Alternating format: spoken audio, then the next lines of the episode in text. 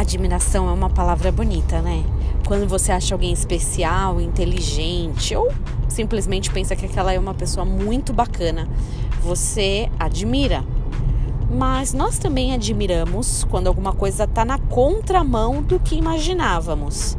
Lembra do berro do gato que a dona Chica admirou, o CC?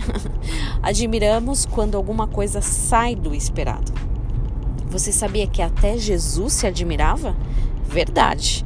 Na terra onde ele nasceu, as pessoas também se admiravam dele, falando: Nossa, o filho do carpinteiro. Todo mundo admirado.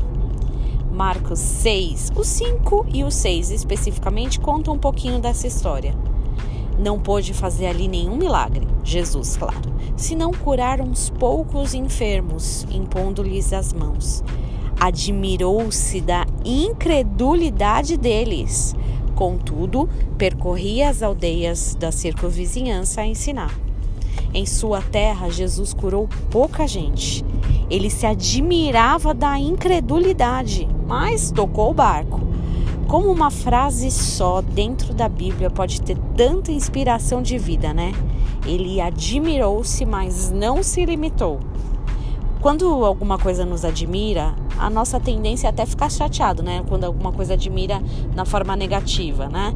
É, alguns se admiram tanto, se surpreendem tanto com algumas coisas que até desistem, se admiram e paralisam.